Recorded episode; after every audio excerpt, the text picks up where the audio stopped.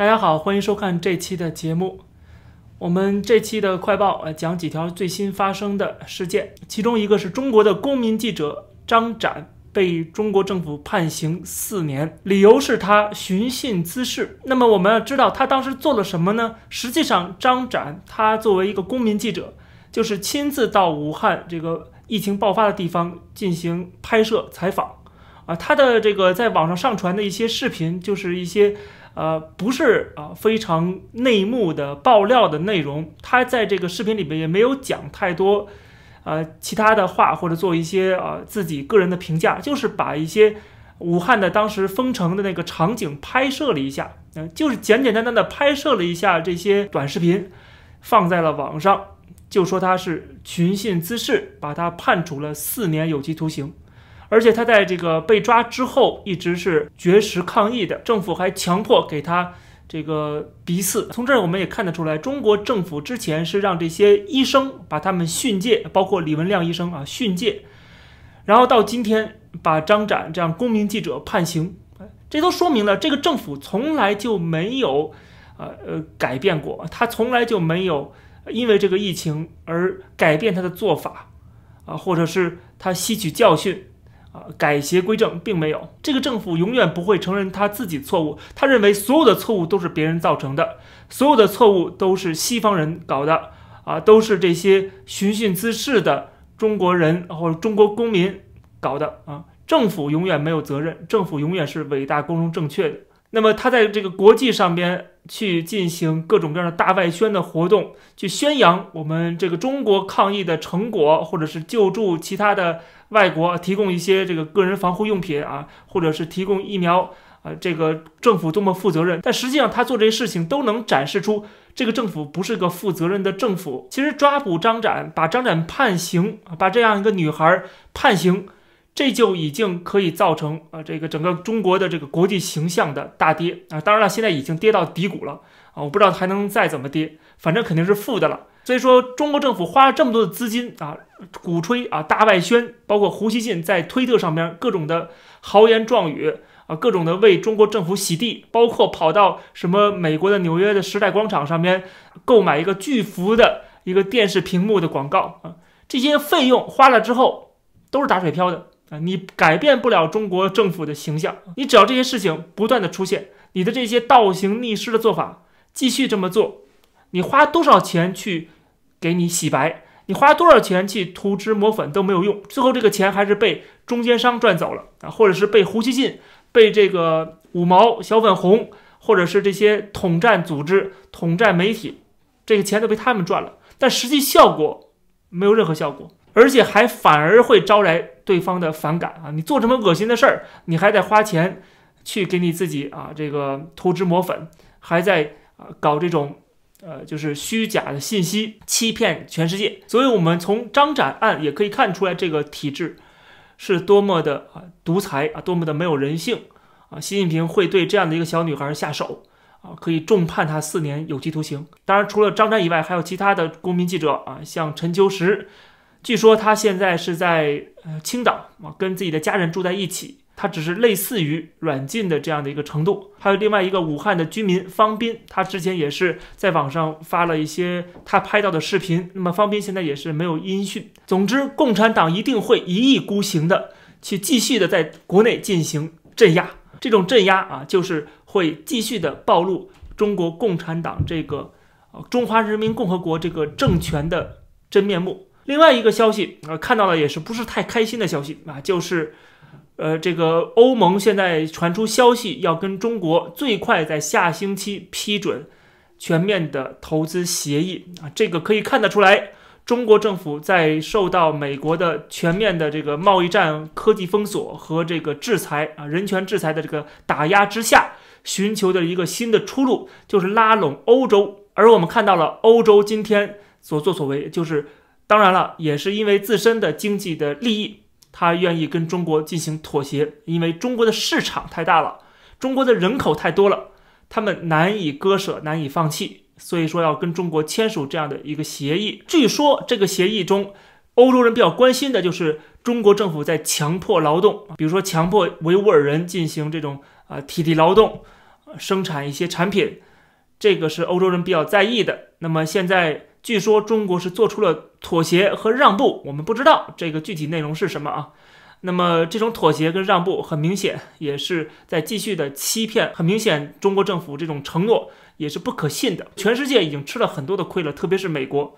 吃了这么多的亏了啊！中国的这个手一直在伸向美国进行统战、渗透、盗取知识产权、盗取各种各样的技术啊，这一直没有停过呀。跟这个世界贸易组织承诺也都是没有履行。但是以德国、法国为首的欧盟，他们还是觉得在这个协议过程中啊，可以获得一些经济利益、商业的利益。他们觉得至少在短期内，至少在眼前，他们能赚到一笔啊，至少他们。有这种需求，呃，而且呢，他甚至是不惜得罪美国，因为今天即使是这个拜登的顾问啊，这个苏利文不是在推特上也讲了，说要求跟欧洲一起来探讨跟中国的关系吗？啊，这个实际上发出一个信号，就是希望欧盟等一等，等拜登上台之后，我们再跟中国去签什么协议，要跟美国商量啊，我们这个拜登还没上台呢。对吧？你这个欧盟又着急跟中国签这个协议，他们还是要考虑到自身的问题，因为欧盟本身就是摇摇欲坠的，本身内部就有各种各样的不平衡的现象，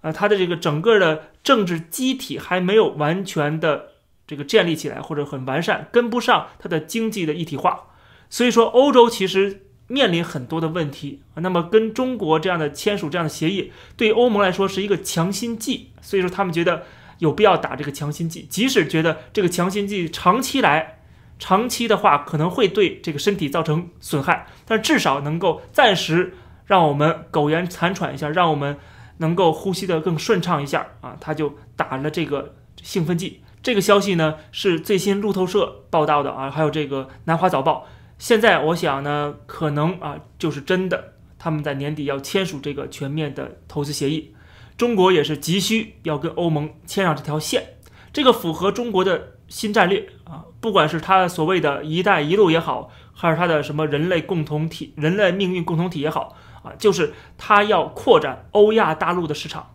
他要把通过一带一路，通过亚投行，把欧亚大陆串成一条线。他的这个呃，因为沿海的工厂企业啊，这个成本升高，他很多的这些呃这企业。都要挪到这个供应链，要挪到内陆地区，然后它就更需要跟整个内陆啊、内亚地区、东欧地区或者是这个中亚地区发生这样的一个关联啊，进行一个疏通啊，包括基础建设，包括其他方面的这个产品的运输啊，通过铁路，这成本要远远低于这个空运和海运，而更何况欧洲有这种需求，中亚有这种需求。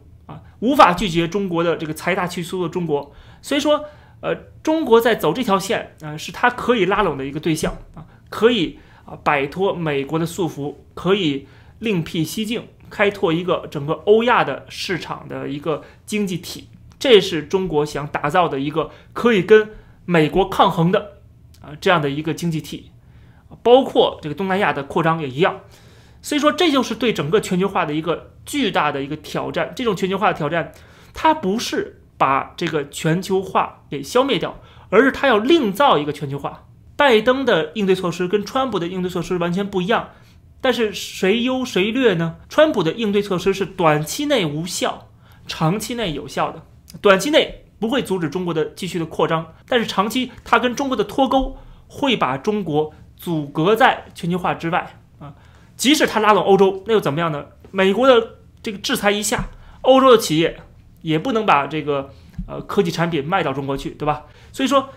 美国的这种制裁也好，啊贸易战也好，或者是科技封锁也好，这个是短期内是无效，但是长期内让中国孤立于这个资本主义全球化之外的话，那么这个体制是维持不下去。它即使回到毛泽东时代也维持不下去的，因为毛泽东时代是有苏联的援助的。啊，后来没有了，但是他可以吃老本儿。朝鲜也一样，朝鲜为什么能持维持到今天？因为有中国的救济，有俄罗斯的救济，大家要记住这一点。但是今天如果把整个中国孤立了，中国谁来救济他呢？现在已经没有苏联了，俄罗斯自顾不暇啊。所以说，只有这种方式才能最终导致这个政权的垮台啊。这是长期是有效的，短期内是无效的。当然会对美国自身也会造成一定的影响。那么。拜登的做法呢？不好意思，拜登的做法是长期也无效，短期也无效，因为我们看到了这个拜登要上台了，欧盟还是着急跟中国签署这个协议，对吧？根本不把拜登放在眼里，你拜登怎么跟欧洲一起来对付中国呢？对不对？所以说，苏利文发了一条这个推特，我看的也挺可怜的，欧洲人根本就不鸟他，最终还是要诉诸一个贸易战、科技战、网络战。人才战啊，全方位的跟中国脱钩，才能够起到一个长期的把中国，呃，这个输液管给掐断的一个效果。关于这个话题啊，实际上它牵扯到了资本主义全球化在今天面临的一个困境嗯。这个事情呢，我们会在下一期的会员节目里详细给大家讲，现在资本主义全球化遇到哪些困难，并且给大家解读这个资本主义全球化是怎么来的，如何一步一步发展到今天。并且遇到了，啊，这个很难解的困境啊。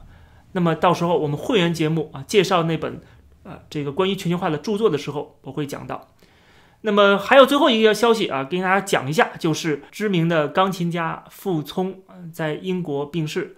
他是感染了新冠疫情。那么据说傅聪的太太也是感染了这个病毒，但是身体恢复了，但是他没有挺过来。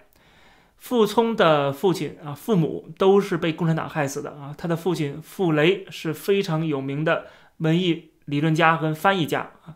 我曾经读过他这个给他儿子写的《傅雷家书》啊，在中国很有名。他儿子是在海外进行这个比赛的时候，突然啊不回国了。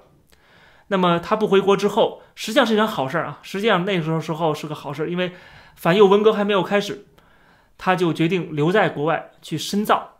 当然还被说成是这个叛国投敌了。那么傅雷夫妇在他们的儿子叛国投敌之后，他们在这个国内啊给他儿子写信啊，就是形成这个傅雷家书。